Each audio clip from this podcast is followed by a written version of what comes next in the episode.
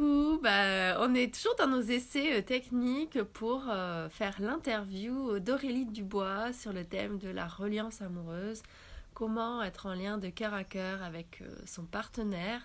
Comment le nouer, le renouer au-delà de nos masques, de nos blessures, de nos peurs. Comment être vraiment en lien avec son partenaire. Alors ça peut... ça, ça, ça ça questionne et ça interroge tout le monde en fait, qu'on soit vraiment en début de relation, qu'on soit depuis 10 ans avec quelqu'un. Yeah, je peux t'ajouter. Donc, et la spécialité d'Aurélie, c'est la dépendance amoureuse. Donc voilà, elle accompagne les femmes et les couples à, à recréer ce, ce lien. Et, Ah, génial Je suis passée par mon téléphone parce que impossible via mon ordinateur. D'accord, bon, bah, peut-être que ça marche pas téléphone. Alors, je pensais que ça serait inversé. Là, il y a une grosse image de moi et une petite de toi. Je pensais que ce serait l'inverse. Bon, écoute, on est, en lien. C'est génial. moi, je suis ravie de faire euh, cette interview avec toi. Donc, euh, bah, j'ai fait, déjà en plusieurs fois, mais qu'on a fait plusieurs qu'on essaye de faire l'enregistrement, de faire de la présentation. Donc, toi, vraiment, travailler sur le thème de la reliance amoureuse. Comment être en lien euh, véritable et de cœur à cœur avec son partenaire euh, et, avec cette spécialité voilà, de la dépendance affective, parce qu'en fait, bah, tu t'es aperçu qu'il y avait ça dessous parfois, sous cette difficulté à, être en lien ou à revenir en lien. Oui, tout à fait. Alors, euh, pour en dire un peu plus, donc voilà, euh, oui, je m'appelle Aurélie Dubois et donc je suis initiatrice à la base de Reliance Amoureuse et experte en communication authentique et bienveillante. Et au travers de, de ma propre expérience et aussi de, mes accompagnements, je me suis rendu compte que la problématique de fond pour euh, tous les couples, de manière générale, quand, quand il y a des tensions, il y a des désaccords et puis que justement il y a des disputes et des conflits, la première chose, c'est le manque de compréhension mutuelle. C'est-à-dire qu'à un moment donné, on arrive dans la relation et on se dit, bah tiens, pourquoi il a dit ça, pourquoi il a fait ça, et on ne comprend plus pourquoi le partenaire agit de telle ou telle manière. Et c'est pareil pour lui dans certains cas où il y a peut-être des réactions, des comportements que je vais avoir et qui font qu'il ne va pas me comprendre.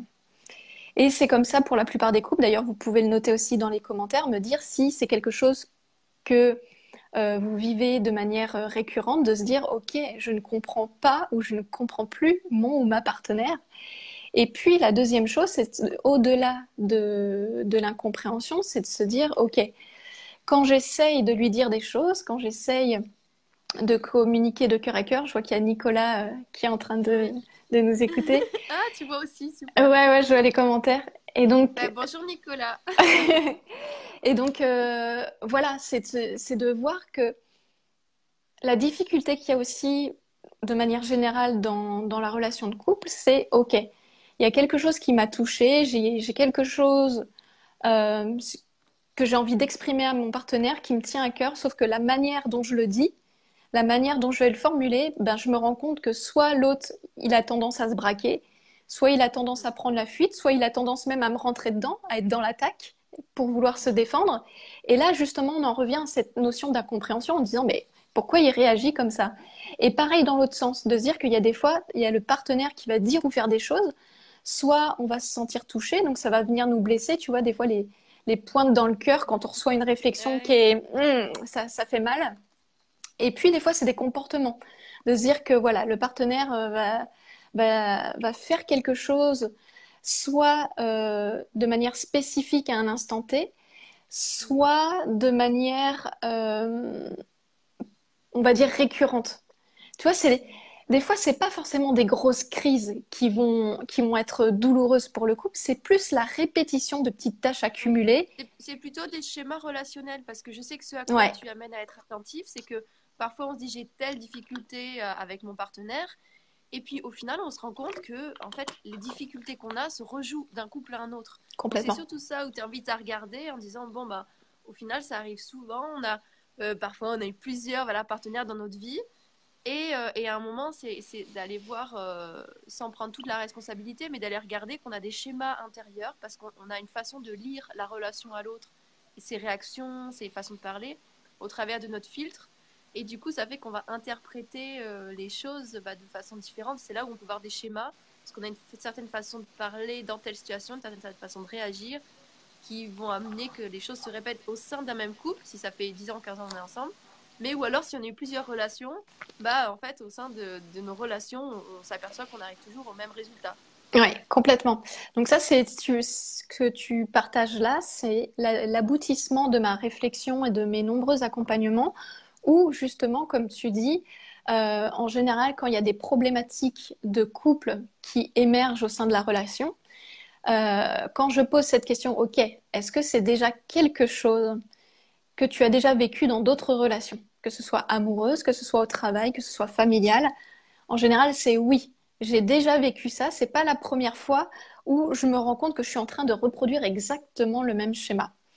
Et si on remonte un peu plus loin, en posant les questions, c'est de se dire, OK, est-ce que c'est quelque chose que tu as déjà vécu dans ton enfance? Et en général, là, on va arriver à ce truc de, bah ouais, mon père était comme ça, ma mère était comme ça, voilà les réflexions que j'ai subies durant mon enfance, voilà ce que j'ai vécu, voilà le modèle que j'ai eu sous mes yeux à propos de l'amour, de la manière dont se traitent les hommes et les femmes. Et donc tout ça, ça va forger un système de croyances où on va se dire, OK, Papa et maman, ils fonctionnaient comme ça, donc c'est comme ça que ça fonctionne au niveau amoureux.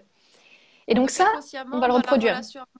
on va reproduire soit ce qu'on a vu, soit la façon dont on a vécu les choses en tant qu'enfant. Complètement. nous, on, a pu être considéré ou simplement ce qu'on a ressenti. Ça ne veut pas dire quoi. Mais parfois, on peut. Pas la façon dont on vit les choses, en fait, notre vécu en tant qu'enfant, ou alors le modèle euh, de relations d'hommes et de femmes qu'on a vu autour de nous. Complètement. En fait, ce qu'il faut savoir et ce que j'aime euh, partager, c'est que ce que l'on vit actuellement au niveau relationnel, ce n'est qu'une conséquence d'un mode de fonctionnement personnel et interpersonnel. C'est-à-dire que aujourd'hui, si tu as des difficultés dans ta relation, que ce soit en termes de communication, en termes de compréhension, bref, ça vient, en tout cas, ça découle des choix et des comportements que tu as au quotidien. Tu vois, c'est les choix et les comportements qui vont engendrer le résultat actuel. Et les choix et comportements découlent de quoi? Ça découle des émotions, de la manière dont on se sent. Et si on remonte un petit peu en amont, c'est de se dire, bah, les émotions, elles viennent d'où? Elles viennent des pensées et des croyances qu'on entretient instant après instant. Et donc, quand on, quand on analyse les conséquences qu'on vit actuellement dans la relation de couple et qu'on remonte en se disant, OK, comment j'ai agi, comment j'ai réagi, et ces réactions, elles découlent de quel état émotionnel, et cet état émotionnel découle de quel système de pensée que j'entretiens chaque jour et quel est le système de croyance, on remonte à la source.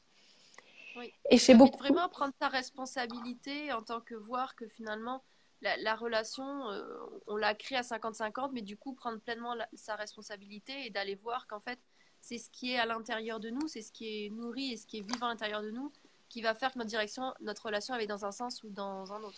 Oui, complètement. Et c'est intéressant que tu soulèves ça parce que euh, je vais aller plus loin que ça. C'est-à-dire que dans la relation, c'est pas 50-50. C'est 100% chacun de son côté. parce que si, si, mais c'est bien que tu le soulèves parce que je dirais que 90% des personnes se disent, bah non, la relation c'est 50-50. Mais si tu dis c'est 50-50, ça veut dire qu'il y a 50% où tu, tu ôtes ta responsabilité, tu ôtes le pouvoir de changer les choses. Donc c'est de se dire, ok, le partenaire, il peut dire ou faire des choses, mais je suis 100% responsable de la manière dont je vais recevoir l'information et dont je vais l'utiliser. Et à la fois, la nouvelle...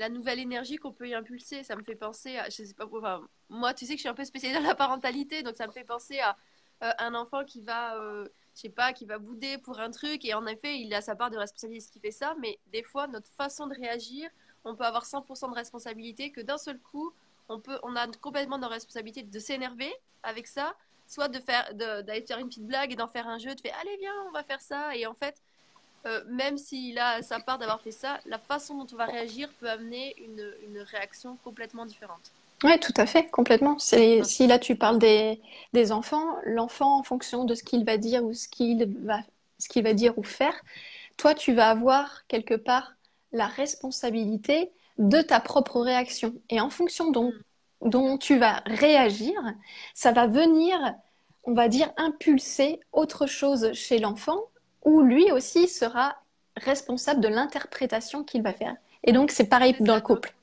Dans le couple, voilà. Donc, voilà. Finalement, si, si, on, si, notre, euh, si on voit moins à travers euh, nos filtres, nos blessures et tout ça, on va pouvoir, quand tu dis reliance, vraiment écouter l'autre.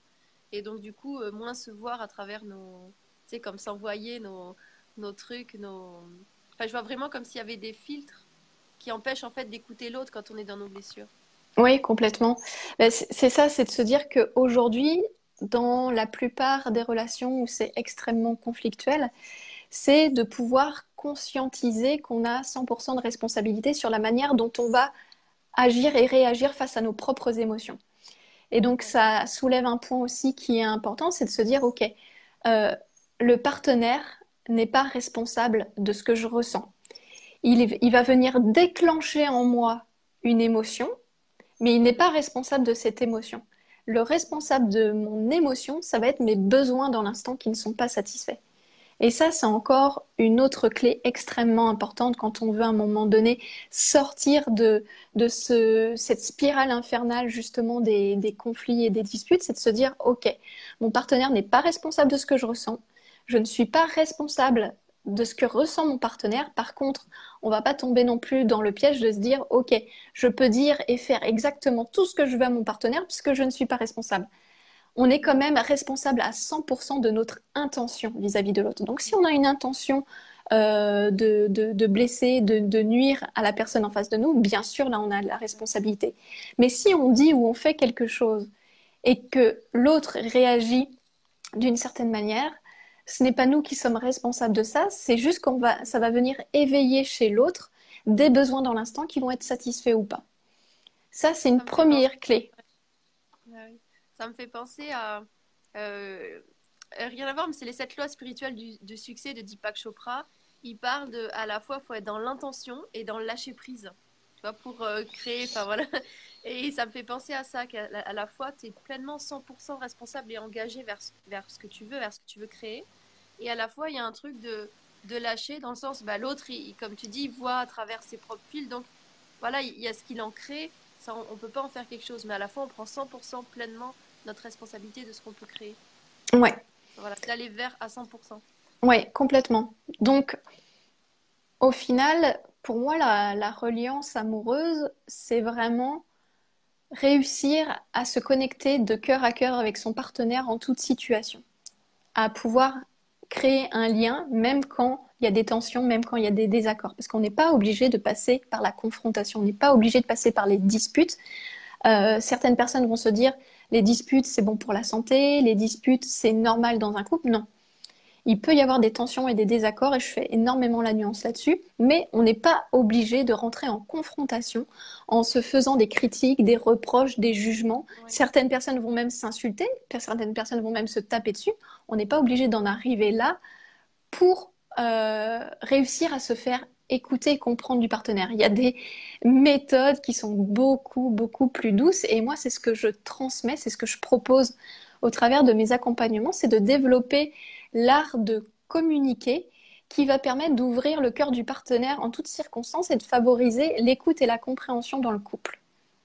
Donc, c'est ça pour moi qui est important dans la transmission. Et donc, pour réussir justement à ramener de l'harmonie dans le couple, c'est important justement qu'on reprenne 100% de notre responsabilité par rapport à ce qu'on crée au sein de la relation.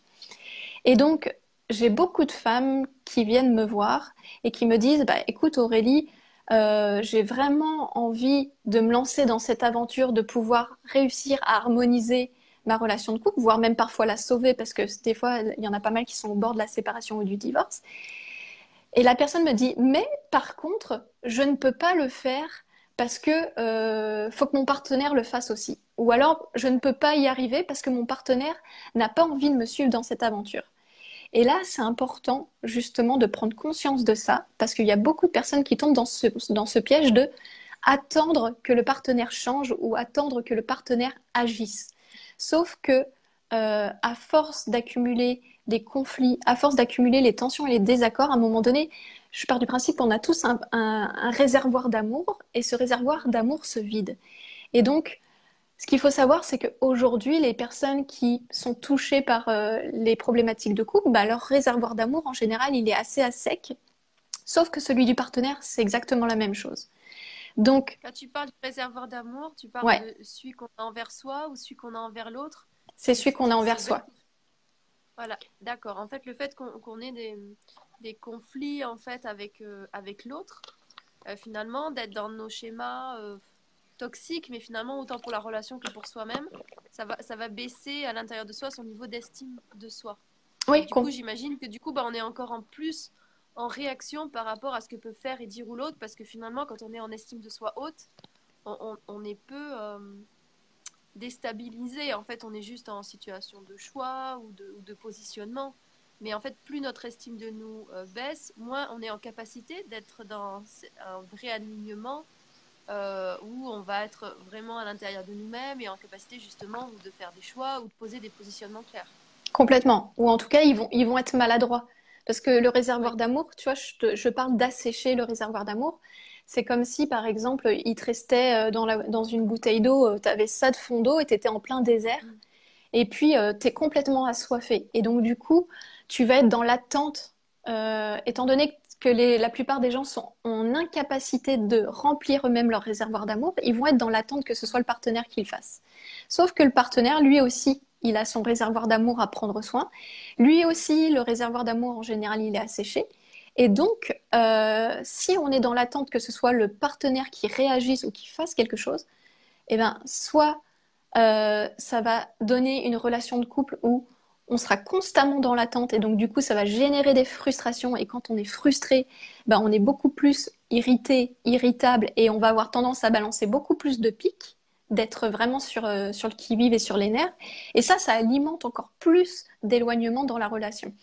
Donc, c'est un peu comme si chacun ce réservoir qui est euh, qui, qui, en fait euh, le rayonnement du remplissage, enfin le, le résultat du remplissage de notre réservoir, c'est un peu ce qui fait notre isolement, notre joie de vie, enfin voilà, notre dynamisme. Enfin, moi je le vois vraiment comme ça. Mais en fait, c'est comme si on avait chacun notre bouteille, mais on attend que ce soit notre partenaire qui le remplisse. Complètement. Et on, le voit se vider, et on est ah, et puis on est de plus en plus en, colère contre l'autre parce qu'on se voit pas bien, euh, diminuer en énergie, en vitalité, en joie de vivre. Et du coup, on prend l'autre pour responsable, alors que c'est nous qui laissons notre réservoir complètement s'assécher. Complètement. Et c'est là où on en vient justement à cette notion de dépendance affective. C'est quand notre réservoir d'amour, et donc le réservoir d'amour pour moi, fait appel à la confiance en soi et à l'estime de soi. Quand notre réservoir d'amour est à sec et que nous sommes dans l'incapacité de le remplir par nous-mêmes, eh bien, on va créer une relation de dépendance vis-à-vis -vis du partenaire. Et donc, quotidiennement, notre bien-être et notre bonheur va dépendre de l'autre. Et donc, euh, le partenaire, lui aussi, il a ses, aléas émotionnels, lui aussi, euh, il a ses propres préoccupations. Et donc, quand notre bonheur et notre bien-être au quotidien, notre équilibre dépend constamment des états d'âme de l'autre, eh bien, on est constamment dans une inconstance, dans un espèce d'ascenseur émotionnel qui est, euh, super inconfortable et super déstabilisant et ça crée beaucoup de, beaucoup de souffrance. Donc c'est ça la dé... notion de, de, dépendance, c'est bien, euh, tu vois, parce que euh, dépendance, pourrait dire ah quelqu'un qui est complètement euh, tout le temps attaché à l'autre, qui l'autre peut rien faire si on, le verrait, mais tu apportes une autre vision, parce qu'on pourrait voir quelque chose des relations très enfermantes, tu vois quelqu'un qui peut pas faire quelque chose sans l'autre. Au-delà de ça, toi tu dis il y a dépendance affective à partir du moment où notre état de bien-être est influencé par l'état de bien-être de l'autre. Par exemple, Complètement. Si est déprimé, pas trop bien en ce moment, et d'un seul coup, nous, on se sent pas bien aussi. À partir du moment où il y a ça, c'est de la dépendance affective. Ouais, ça, c'est un indicateur. Parce qu'après, il y a plusieurs stades de dépendance affective. Tu vois, il y, a, il y a plusieurs degrés. Et euh, donc, ça peut, les premiers stades de la dépendance affective où c'est important, quand on s'en rend compte, euh, de pouvoir les traiter, c'est de se dire, OK, les, facteurs, c'est OK, je me rends compte que quand mon partenaire va bien, je vais bien, quand mon partenaire va bien, je vais pas bien. Ou alors, euh, j'ai du mal à faire des choses sans mon partenaire. Et ça ne veut pas dire que mon partenaire m'interdit de faire des choses, c'est que moi-même, si je vois qu'il veut pas m'accompagner quelque part, eh ben, je ne vais pas m'autoriser à y aller ou je ne vais pas avoir l'élan d'y aller. Ou alors, euh, si mon partenaire décide de sortir sans moi, je vais sentir un vide à l'intérieur de moi et je vais même avoir des peurs. Je vais, développer des peurs en me disant qu'est-ce qu'il fait, où est-ce qu'il est, avec qui il est? Ça, c'est aussi des, signes d'une dépendance affective. Et après, ça peut aller extrêmement loin en fonction des degrés, parce que justement, euh, il y a deux rôles dans la dépendance affective. Et ce qu'il faut savoir, c'est que dans un couple, il n'y a pas qu'un seul dépendant affectif, c'est qu'on est deux. On s'attire, c'est comme des aimants. Sauf que les rôles ne vont pas être les mêmes. Il y a le rôle de la personne qui, euh, parce qu'elle a besoin d'être aimée des autres pour se sentir exister, elle va constamment donner, donner, donner, au point même de s'épuiser et de s'oublier dans la relation, et va recevoir peu en retour. Et il y a l'autre, il y a l'autre qui va systématiquement prendre l'autre rôle, parce qu'on n'a pas, on n'a pas les deux le même rôle. S'il y en a un qui prend le, ce rôle-là de justement donner, donner, donner et peut recevoir, l'autre va, va systématiquement prendre l'autre rôle. Et c'est ce rôle de ben, je prends, je prends, je prends et je, et je donne peu ou pas en retour. Et c'est surtout qu'à un moment donné, plus l'autre va donner, et plus l'autre aussi risque à un moment donné de se sentir étouffé et va vouloir fuir. Et quand l'autre a cette tendance à se dire ok j'en peux plus, je commence à m'éloigner et à prendre la fuite, l'autre c'est comme si il va vouloir s'accrocher. Et donc c'est là où ça vient prendre des, ampleurs qui sont extrêmement souffrantes d'un côté et, de l'autre.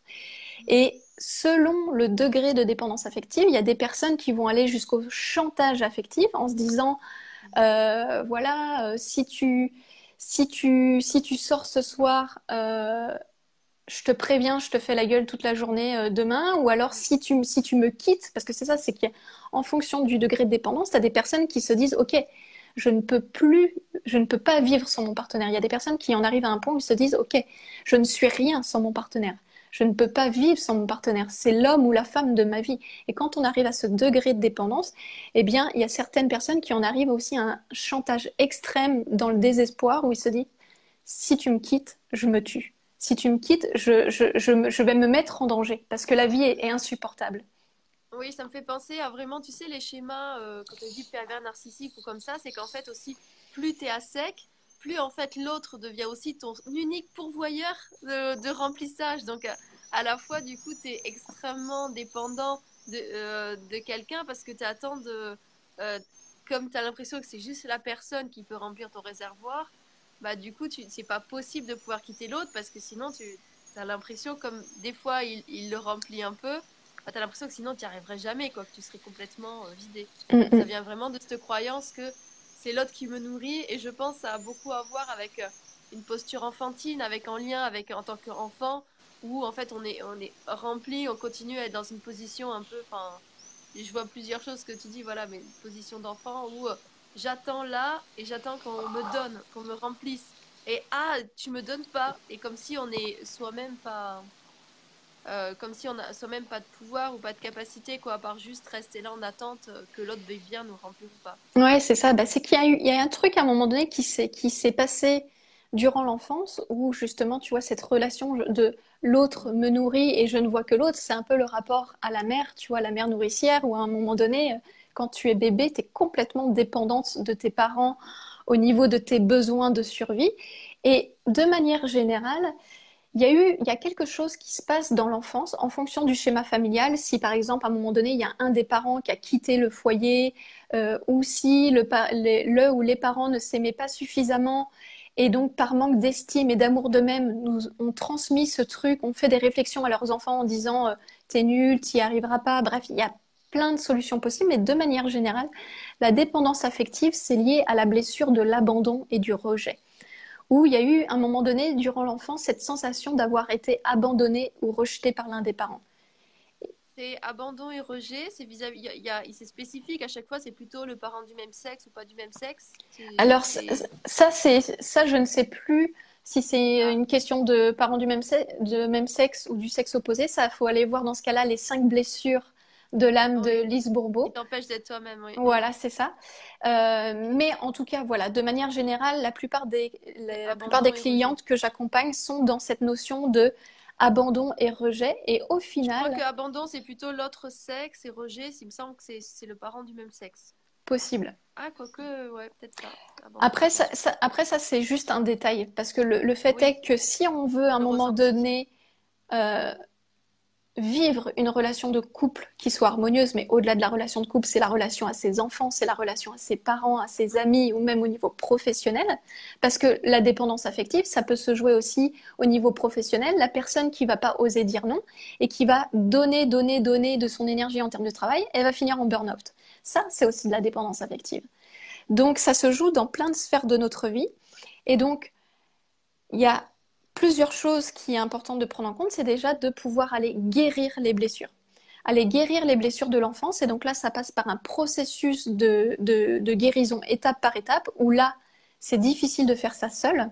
C'est important de se faire accompagner parce que si on essaye ça, et je l'ai fait, j'ai tenté, hein, j'ai tenté pendant plusieurs années, parce que j'ai été dans cette dépendance affective, et des fois, je peux même voir sur certains aspects quand je quand j'ai tendance, tu vois, à être encore dedans. Et donc, c'est de, se dire, ok, c'est important à un moment donné de se faire aider par un expert qui déjà est passé par là et donc sait ce que c'est, et puis est capable de faire cet effet miroir à la personne pour conscientiser les blessures et là par contre passer par un protocole de guérison spécifique pour en sortir. Et après, une fois que le protocole de guérison a été mis en place, c'est de pouvoir changer ses habitudes, changer ses habitudes de comportement dans sa manière de penser et de se traiter au quotidien pour que justement le résultat dans le couple soit différent. Puisque aujourd'hui, euh, la plupart, la dépendance affective dans le couple vis-à-vis du partenaire et ce que ça engendre comme conflit et comme tension et comme éloignement, c'est le fait que on croit qu'il n'y a que le partenaire qui peut répondre à notre bien-être et notre bonheur. Donc, c'est de pouvoir réapprendre déjà à remplir son réservoir d'amour par soi-même, regagner en confiance et en estime de soi.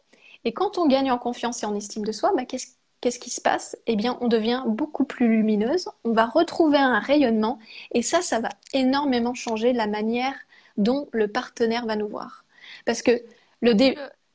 Il y a un commentaire là de Magali qui, qui dit quelque chose qui va dans ce sens-là. Elle dit Soyez responsable de vous-même. Ne plus accepter ce genre de situation. Alors, c'est ça où tout à l'heure on parlait de positionnement aussi, parce que parfois on a des relations qui sont parties déviées. Et, et, en fait, c'est la relation. Euh, euh, elle est juste là pour nous montrer notre fonctionnement et parfois on peut rééquilibrer et parfois c'est pas l'objet de la relation, c'est plus de nous montrer un, fonctionnement parce que euh, il faut que les deux basculent et voilà parfois ça se fait ou pas. Et euh, on parle de la relation à soi-même avant de se mettre en couple. Et c'est vrai que c'est ce que tu dis. Il y a, Complètement. Il y a, mais toi, tu invites en tout cas à faire ça à l'intérieur même du couple parce que c'est vrai que parfois on va se dire, il y a beaucoup de personnes qui ont ce schéma comme ça de dépendance dans le sein de la relation et ensuite qui vont avoir une période de, de célibataire, de célibat où on va vraiment euh, se retrouver soi-même pour être en capacité plus tard d'être en relation.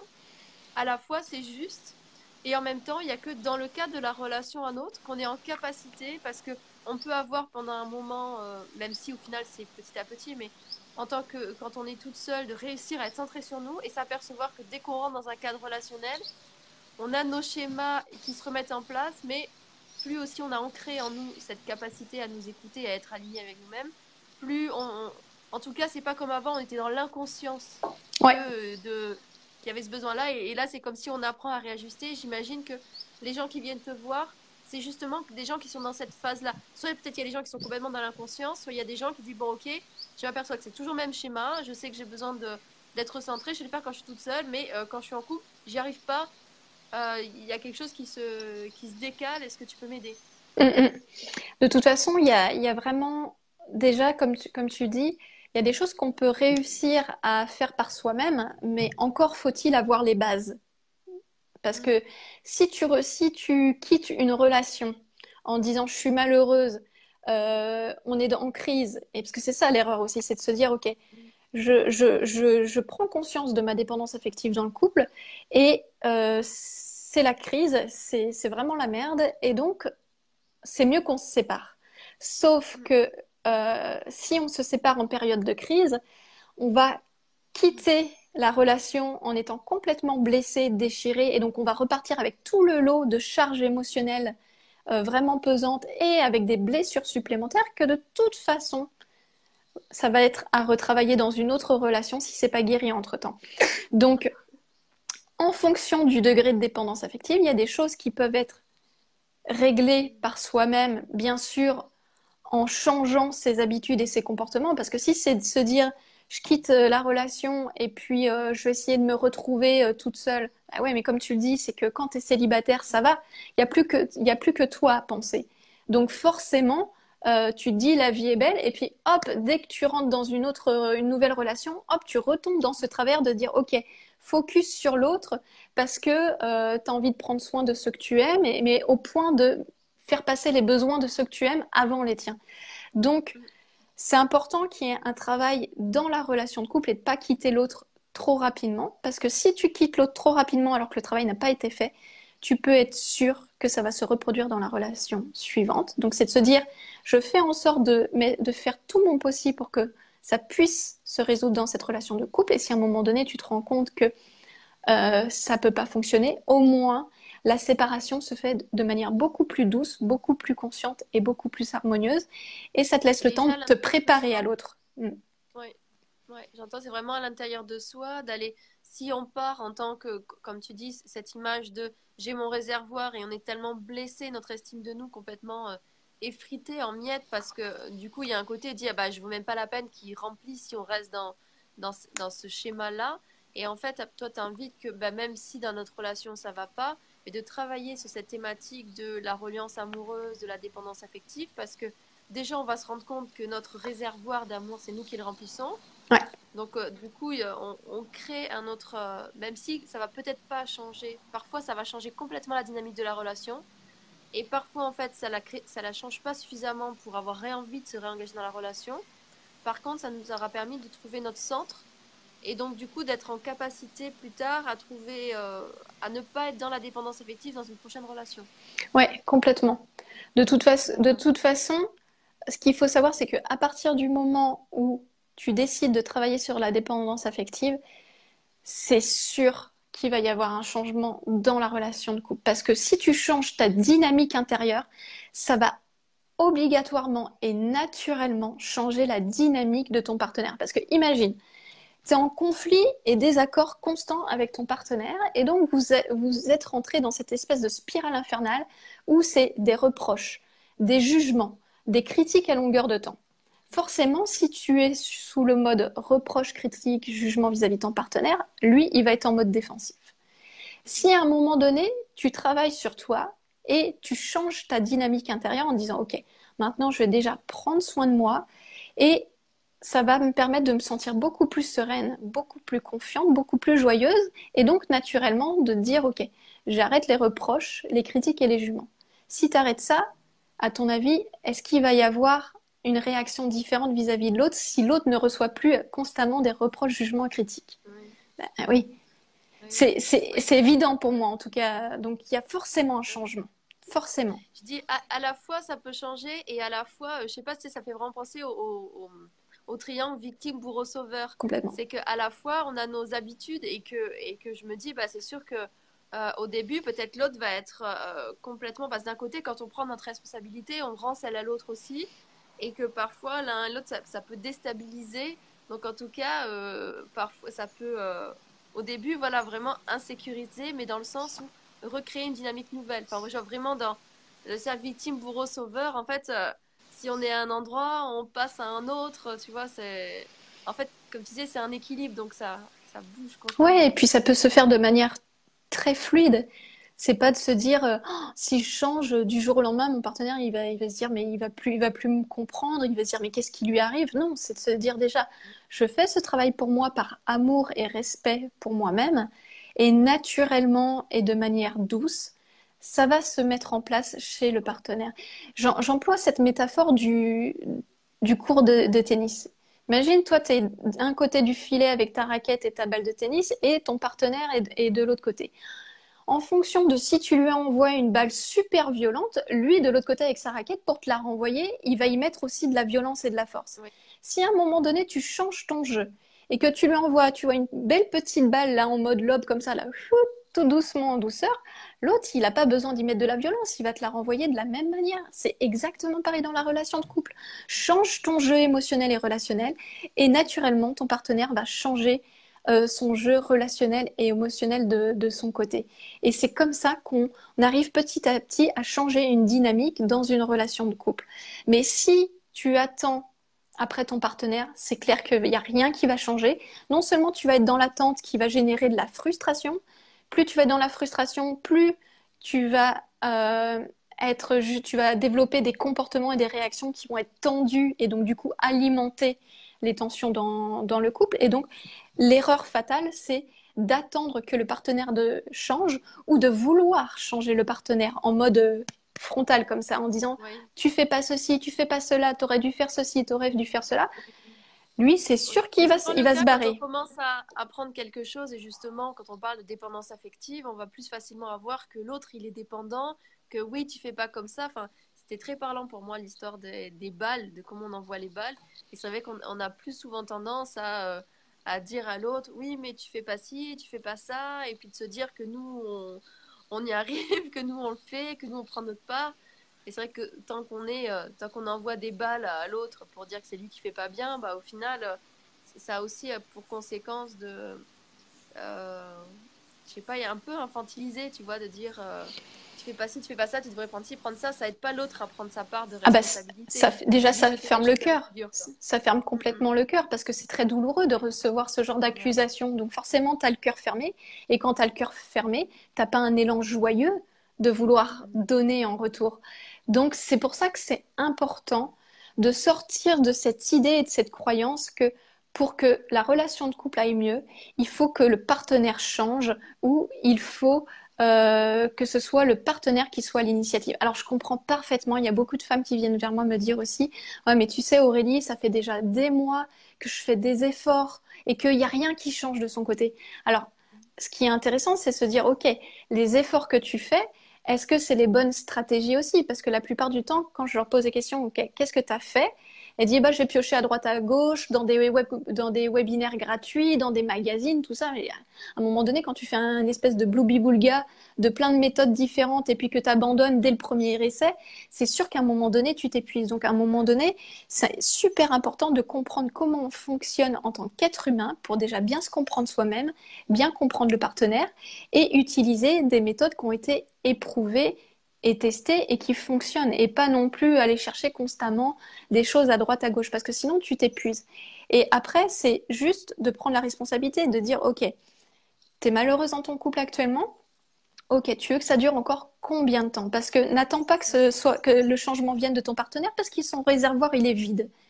Donc, c'est soit tu acceptes la situation et du coup, ça va continuer comme ça pendant des mois, des années, jusqu'à ce qu'à un moment donné, il y en a un qui n'en puisse plus et il décide de, de, mettre fin à la relation et qu'en plus, ça se reproduise dans la relation suivante.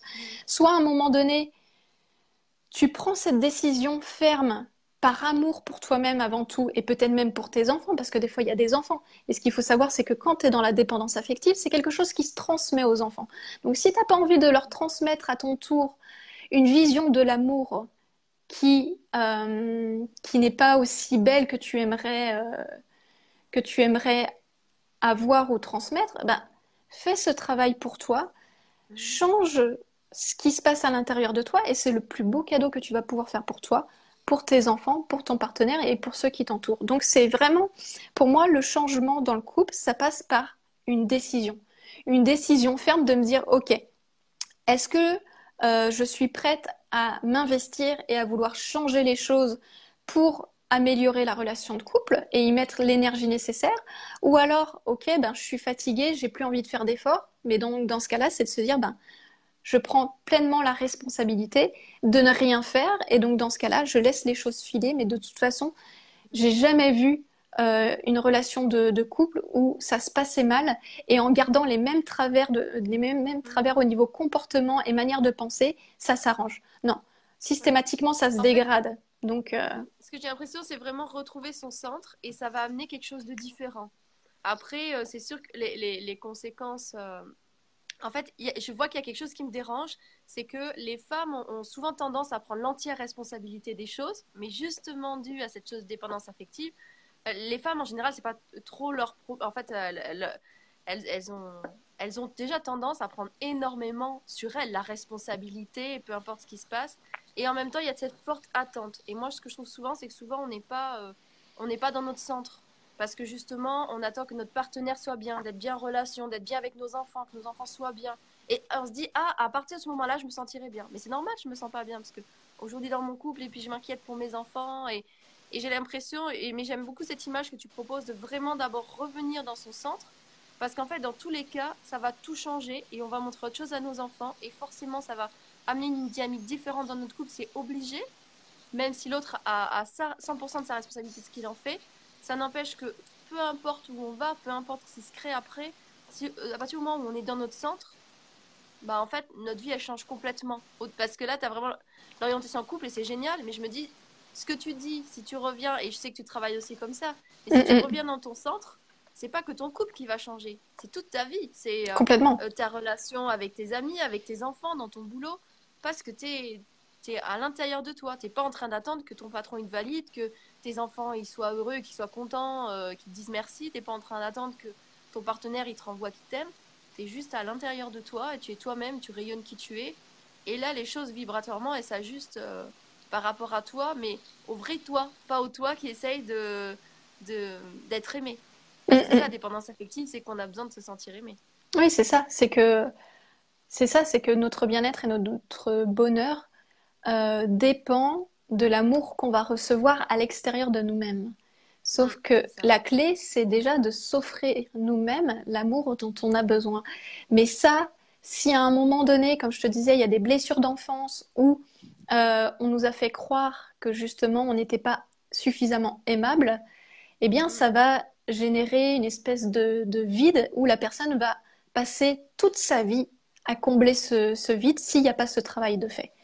Donc, euh, dans, le dans, le développement personnel, tout le monde sait que c'est important l'estime de soi et la confiance en soi. Mais concrètement, jour au jour le jour, qui travaille et s'engage à muscler sa confiance et son estime de soi J'en connais pas beaucoup. Et c'est là où aussi l'erreur qui est faite, c'est de se dire, je suis dans le développement personnel, oh bah ça je connais. Bah oui, mais tu connais, mais ok, est-ce que tu l'appliques concrètement dans ta vie? Et ça, c'est la nuance qui est ultra différente, et c'est de se dire, ok, je vais muscler ma confiance et mon estime de soi, mais si à un moment donné les blessures sont extrêmement profondes à l'intérieur de soi, il va falloir d'abord aller guérir ça, sinon ça va être juste, tu vois, musclé en surface et pas en profondeur. C'est comme si c'est le centre en fait. L'estime de soi, c'est vraiment ce qui va déterminer euh, la, tournure de l'ensemble de tes relations. Ben, complètement. Puisque à partir du moment où sur une échelle de, de 1 à 10, la personne s'aime à 10 sur 10, a confiance en ses capacités et ses ressources à 10, à 10 sur 10, elle va plus facilement réussir à dire non euh, à certaines choses. Parce que c'est ça aussi, il y a ce truc de quand on, notre réservoir d'estime de soi est, est, est, très, est très bas, et qu'on est dans cette dépendance affective, on est dans une position de victime où on subit les choses. Où on se dit, mon partenaire ne m'écoute pas, mon partenaire ne me respecte pas. Mais c'est le, truc, c'est de se dire, ok, est-ce que c'est mon partenaire qui ne me respecte pas ou est-ce que c'est moi qui ne mets pas suffisamment, salut Antoine, est-ce que c'est moi qui ne mets pas suffisamment mes limites, tu vois, ou qui n'exprime pas suffisamment mes limites. Et moi, c'est ce que c'est ce que je me suis rendu compte aussi dans mes relations de couple passées et puis même, et puis même euh, par moment dans d'autres relations, c'est de se dire, OK, est-ce que là, j'ai mis suffisamment mes limites? Et donc, c'est de savoir aussi apprendre à dire non, apprendre à demander clairement les choses, parce qu'il y a ce truc de victimisation où non seulement euh, tu as l'impression que tu n'es pas soutenu vis-à-vis du partenaire, mais quand, tu poses, quand je pose la question à mes clientes, OK, est-ce que tu est-ce que as fait une demande concrète? Est-ce que tu as demandé de l'aide? Elles disent, bah non, mais ils devraient le savoir. Ok, alors là, je vais démonter une autre croyance, c'est que notre partenaire, il n'est pas devin. Donc si à un moment donné, il n'y a pas une demande claire qui est faite, il euh, il va pas le deviner. Et ça, c'est pas une question de ça fait 10 ans, 20 ans, 30 ans qu'on est en couple, euh, il devrait savoir ce que je pense ou ce dont j'ai besoin. Non, c'est faux. On a des dynamiques de fonctionnement différentes, on a des histoires différentes, on a des, des blessures parfois différentes. Donc le partenaire n'est pas dans notre tête et tant qu'on croit que le partenaire doit deviner ce qu'on ressent et ce qu'on pense, ben, on se fourvoie complètement. Donc, quand on est pleinement dans l'estime de soi, l'amour de soi et la confiance en soi, eh ben, on prend sa responsabilité et quand on veut quelque chose, on l'exprime, on le demande. Et quand il y a quelque chose qui ne nous convient pas, on l'exprime avec bienveillance et on arrête de dire oui aux autres pour faire plaisir, parce que quand on dit oui aux autres pour faire plaisir, alors que à l'intérieur de nous c'est pas ok, ben au final on se dit non à nous-mêmes. Et j'ai l'impression aussi que parce que en fait, quand on dit parfois on n'ose pas, mais en fait, c'est aussi tout un apprentissage d'être en conscience de ce qui se passe en nous. Eh et parfois, euh, dans, comme dans tous les apprentissages de prise de conscience, euh, des fois, tu t'aperçois deux ans après de dire ah oui, en fait, il y a cette situation. En fait, depuis le début, c'était pas juste, mais en fait, c'est que deux ans après, quand il y a la conséquence, qu'on s'en aperçoit. Et quand on apprend quelque chose, à chaque fois, le temps se réduit. Donc peut-être après, on s'en aperçoit 15 euh, jours après, une semaine après, un jour après, et puis trois heures après, et puis jusqu'au moment où il y a le jour où on, s'en aperçoit sur le moment, en fait, que là, on n'est pas juste avec nous-mêmes. Et puis, l'idéal, c'est quand on commence à le sentir juste quand c'est pas encore fait et que ça commence à faire. C'est vraiment la conscience de soi aussi. Parce que tu parles de conscience amoureuse, là aussi. C'est vraiment quelque chose de. Bah, qui s'apprend au fur et à mesure aussi dans l'expérience, quoi, de réussir à, à, voir. Parce que quand on dit il faut se respecter, il faut voir où on en est, mais parfois, euh, justement, on n'a pas appris cette écoute de nous-mêmes. Tu vois, quand tu parles de Complètement. et tout ça, mais donc c'est vraiment réapprendre à s'intégrer. Et, et, l'image que je vois, tu, tu j'ai l'impression que justement on parle d'une image un peu euh, d'un un peu une position enfantine, mais presque un dos courbé, enfin où je vois tu sais, ton action comme ça, où au départ les gens ils arrivent un peu euh, défaitistes en ayant l'impression que en fait que bah, qu'on n'est pas qu'on nous donne pas assez, un peu bah, sûrement l'enfant intérieur pas nourri en fait qui se dit bah de toute façon, on m'a pas donné assez, peut-être que je ne mérite pas ça. Enfin voilà, il y a vraiment quelque chose et comme si tu amènes vraiment à se redresser et à voir qu'en fait, bah, on a tout ce qu'il faut, on est parfait, quoi, et de et du coup justement de se positionner. Et c'est pas, je me mets dans des situations où j'ai le dos tourbé et c'est normal parce qu'en fait c'est ce que je pense de moi. Et plutôt, ok, je suis une personne qui a de la valeur, justement, estime de soi. Et bah, si on m'amène dans quelque part, euh, et justement, je peux me positionner et dire là oui, là non, là c'est ça que j'aimerais. Euh, pour être dans de la co-création. Mm, mm. Oui, complètement. C'est une question aussi de, c'est une question aussi de, de, posture quand tu dis quand tu es abattu comme ça. Si quelqu'un dans la rue, à un moment donné, on va dire, imagine ton partenaire te dit t'es nul. Là, ouf, c'est ton partenaire, ça fait mal, tu vois. Donc du coup, ah, tu prends cette position de victime. Et en même temps, tu peux croiser quelqu'un dans la rue, quelqu'un que tu connais pas du tout. Il va te dire t'es nul tu vas dire mais c'est qui lui euh, je, je valide pas son info quoi. Va-t'en, ça ne m'intéresse pas, je ne prends pas. Donc c'est de voir aussi que euh, en fonction des croyances qu'on a développées à l'intérieur de nous, le partenaire ne fait que refléter ça. Si tu es pleinement convaincu que tu as une super belle valeur, ton partenaire aura beau te dire t'es nul, tu ne vas pas le croire. Donc au final, les, choses qui sont dites et qui sont faites et qui font mal, c'est des choses qui viennent appuyer une croyance qui est déjà développée à l'intérieur de nous.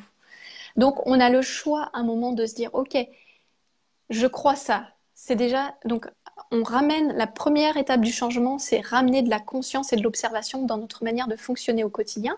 Et après, c'est de se dire, OK, voilà ce que je crois, voilà comment je réagis. Maintenant, j'ai le choix. Est-ce que ce type de croyance, est-ce que ce type de fonctionnement, ça va, ça me sert au quotidien et ça va dans le sens de euh, me faire croître et, me rendre heureuse? Ou est-ce que ce type de croyance et ce type de fonctionnement, au contraire, aujourd'hui, me dessert? Et donc, c'est après de se dire, OK, il y a le choix. Donc c'est de se sortir de cet état de victime en disant c'est la faute des autres, euh, c'est la faute de mes parents, c'est la faute de mon partenaire, c'est la faute de mes enfants. Et à un moment donné, se dire ok, je reprends mon pouvoir, je commence par prendre soin de moi, et puis euh, je choisis ou pas de valider les choses qu'on me dit et les choses qu'on fait. Mais ça, ça demande du temps, ça demande un apprentissage. Donc première étape, ramener de la conscience et de l'observation dans notre manière de fonctionner actuellement en tant qu'être humain. Et après, c'est en fonction, une fois qu'on a mis de la conscience, c'est de se dire, OK, est-ce que ces croyances, est-ce que ce système de pensée me convient ou est-ce que j'ai envie de le changer? Parce que, encore une fois, c'est ce que je disais en début de vidéo, les croyances et les pensées qu'on va entretenir chaque jour, ça va avoir une influence sur nos émotions. Nos émotions vont avoir une influence sur la manière dont on va agir, réagir et faire des choix au quotidien. Et c'est ça qui va entraîner un résultat dans la relation de couple ou dans la relation à soi-même.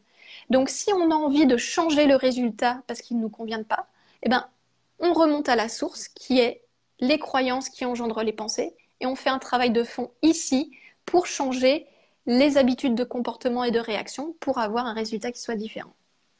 Oui, il y a Sylvie qui a une phrase qui, est, qui, est, en lien vraiment avec ce que tu dis, qui dit Aussi longtemps que la mémoire initiale n'est pas libérée, puis transformée avec l'amour, les cellules de ton corps vont continuer à se dire à partir de ces blessures.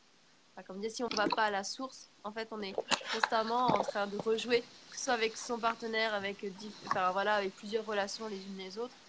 En fait, euh, on parle de partenaire, mais euh, au final, on dit que tous les autres autour de nous sont le miroir de ce qui se passe à l'intérieur de nous. Donc, tant que tant que c'est pas euh, libéré, en fait, les choses se rejouent. Et d'un certain côté, euh, peut-être que parfois les, les choses vont se ça va pas faire euh, peut-être qu'un par miracle ça va jamais se rejouer mais sauf qu'en fait on va pas rester à parce que parfois on a une situation et en fait c'est comme si on reste attaché à la situation parce que on a toujours cette blessure active ou alors on se sent victime et en fait peut-être qu'il y a quelque chose qui va se rejouer comme ça dans notre vie sauf que comme tu dis quand on estime de nous ça va juste pas nous dire ok c'est ça et puis on va juste tourner notre notre attention vers autre chose bah oui cette personne elle peut penser ça ou euh, on peut complètement se positionner par rapport à ça.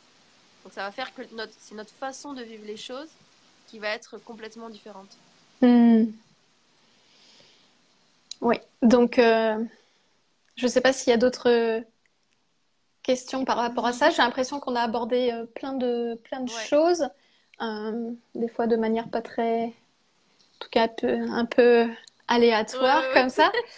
Donc bah, on a parlé de beaucoup de choses. Voilà, il y avait la question de se repositionner, se recentrer par rapport à soi-même, d'aller voir l'origine de la dépendance affective et qu'il y a euh, et de, en lien avec l'estime de soi qu'on a nous-mêmes et, et, la nécessité de nourrir ce muscle au quotidien et que et d'aller vraiment en profondeur sur cette thématique si on veut amener quelque chose de différent dans son couple et pas euh, juste rentrer en surface, en avoir conscience. Et comme c'est une, thématique de fond, ça demande vraiment d'aller rencontrer ça pour vraiment libérer toutes ces mémoires de dépendance, de non-estime de soi, pour vraiment créer quelque chose de nouveau dans sa relation, mais aussi dans toute sa vie. Oui, complètement. Et, euh, et la bonne nouvelle dans tout ça, c'est de se dire que ça peut changer d'une simple décision et que elle ne dépend pas du partenaire. Et ça, c'est super important que je le, que je le répète parce qu'il y a beaucoup de, de, personnes, de femmes et d'hommes qui se disent, de toute façon, la relation de couple ne peut pas changer tant que l'autre ne décide pas aussi d'agir ou de changer.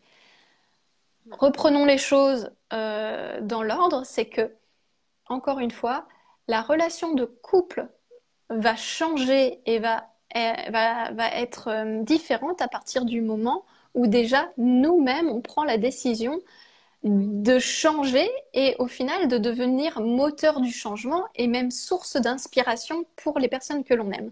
Donc, quand une relation, quand ça va mal dans la relation de couple, qu'il y a des tensions, des désaccords, des conflits, des disputes et qu'il y a une notion de dépendance affective vis-à-vis de l'autre, il n'y a rien de, il a rien de tragique, il n'y a rien de fataliste et on a le pouvoir ici et maintenant de changer les choses sans dépendre encore une fois du partenaire ou d'une tierce personne. Et ça, c'est important de le dire. Changer soi-même.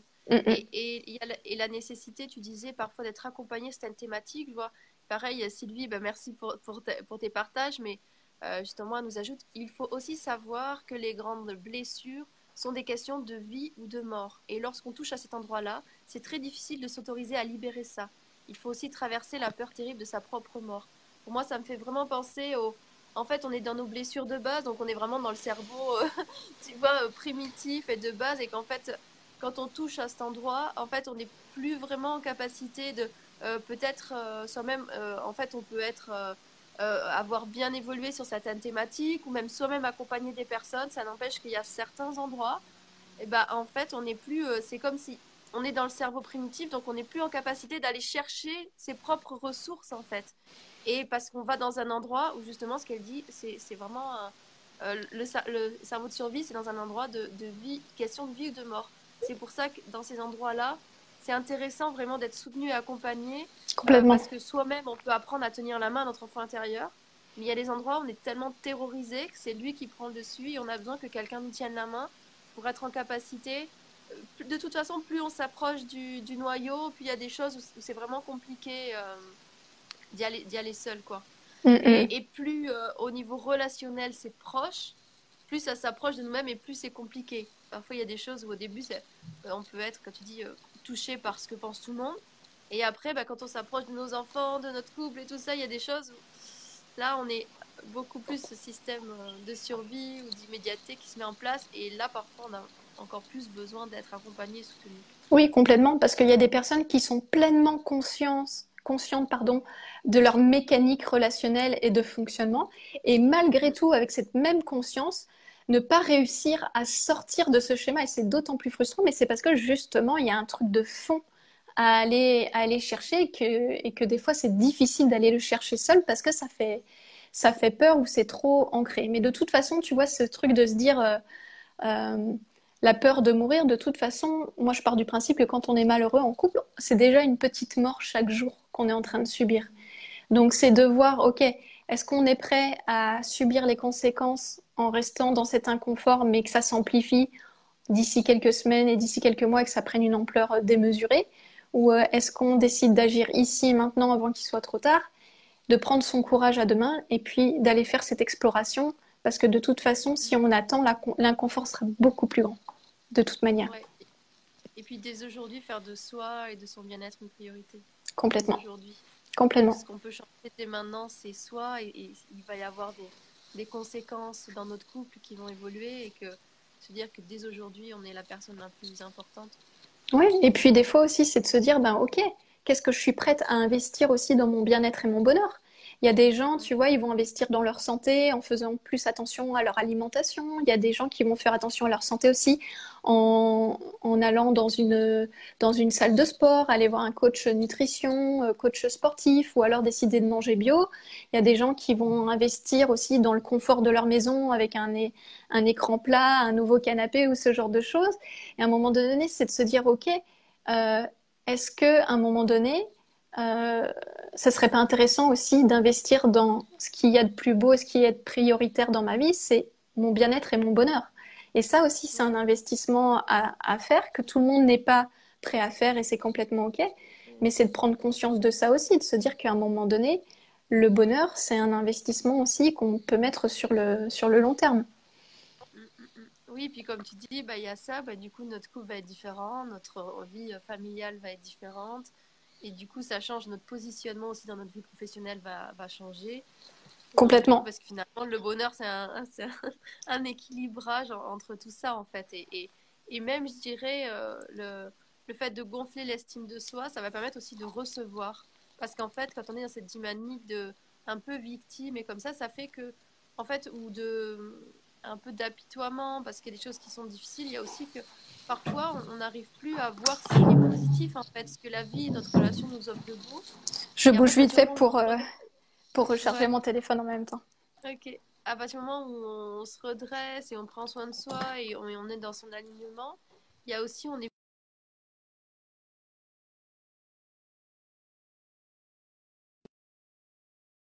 Pareil, moi aussi, là, il va falloir qu'on arrête.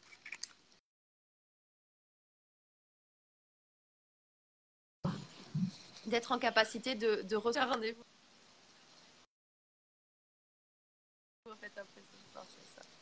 Et hmm. euh, parce que parfois, justement, on est, on, on, a l'impression que justement, on n'a pas assez, on n'a pas assez, on n'a pas assez.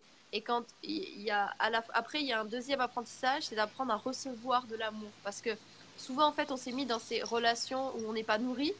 Euh, en fait, c'est par nos propres schémas aussi, le schéma où on a où en fait c'est une vérité pour nous, c'est comme ça, on va donner plus et on ne reçoit pas. Et euh, c'est aussi tout un apprentissage après de réussir à être aligné, à recevoir l'amour, à recevoir les choses. Et, on, et, autant dans la dépendance affective, on va le, en vouloir, en vouloir, en vouloir. Et puis en fait, quand ça arrive, on s'aperçoit qu'on fait euh, non, en fait, euh, enfin, tu vois, ça va, ça va toucher d'autres choses. Il y a aussi être en capacité de voir l'amour où il est, de le recevoir et, et, et dans, ça peut être dans une autre relation, même dans sa relation de couple actuelle, en fait. Hmm. De, d'aller voir, de reconnaître l'endroit où, l'autre me donne, où, en fait il est en amour. Enfin, tu parlais de revenir de cœur à cœur, il y a ça, c'est qu'à un moment on est tellement dans nos blessures qu'on n'est même plus en capacité de, de, recevoir ce que, tout l'amour que l'autre a à nous offrir. Donc c'est, c'est vraiment de. Je me remets dans moi, je, je prends soin de mes blessures, je les apaise, et comme ça, ça fait que le, en fait, je pourrais vraiment entendre tout ce qu'il a à me dire, tout l'amour qu'il a à me donner aussi. Complètement. Je te rejoins complètement euh, là-dessus avec cette notion aussi de donner et recevoir. C'est que dans la dépendance affective, ouais, on est, on recherche désespérément l'amour au travers du regard et des comportements de, l'autre, mais en même temps, euh, ça peut venir jouer aussi sur des croyances profondes comme quoi on ne mérite pas d'être aimé, parce qu'il y a eu un programme d'implanté de par l'éducation et l'enfance où on se dit ben je ne mérite pas d'être aimé, je ne suis pas digne d'être aimé ou je ne suis pas suffisante et donc du coup on a du mal à recevoir euh, l'amour de l'autre ou ne serait-ce qu'à le voir ou l'entendre parce que justement il y a des espèces de croyances qui font obstacle aussi à la réception. Donc c'est intéressant, c'est de voir qu'on peut être désespéré dans le fait de vouloir recevoir et en même temps quand on reçoit on n'est pas en capacité de le recevoir. Eh oui, oui, oui c'est ça, oui. Merci beaucoup pour euh, tout ce contenu que tu as partagé. C'était vraiment euh, très, très intéressant. Et euh, ben, je mettrai un, lien en fait dessous parce que tu as, une, je crois, une petite formation gratuite en ligne. Je m'avais parlé de ça et ça me plairait du coup de, partager avec les personnes. Je crois que c'est une série de vidéos, c'est ça? Alors, ouais, il faudrait que je la réactualise parce que cette série-là, je ne sais plus si elle est d'actualité, mais en tout cas, sinon, j'ai un groupe euh, privé Facebook qui s'appelle Couple Harmonieux et là dans, le, dans lequel je donne beaucoup de contenu, beaucoup de, de, valeurs aussi autour de justement la notion de dépendance affective et sur la communication authentique et bienveillante. D'accord. Bah, merci beaucoup alors. Merci d'avoir partagé ça ici et merci à ceux qui ont regardé, euh, qui ont, ouais, merci beaucoup. commenté, partagé. Je vous souhaite une belle fin de journée. Je vous souhaite une belle fin de journée à tous.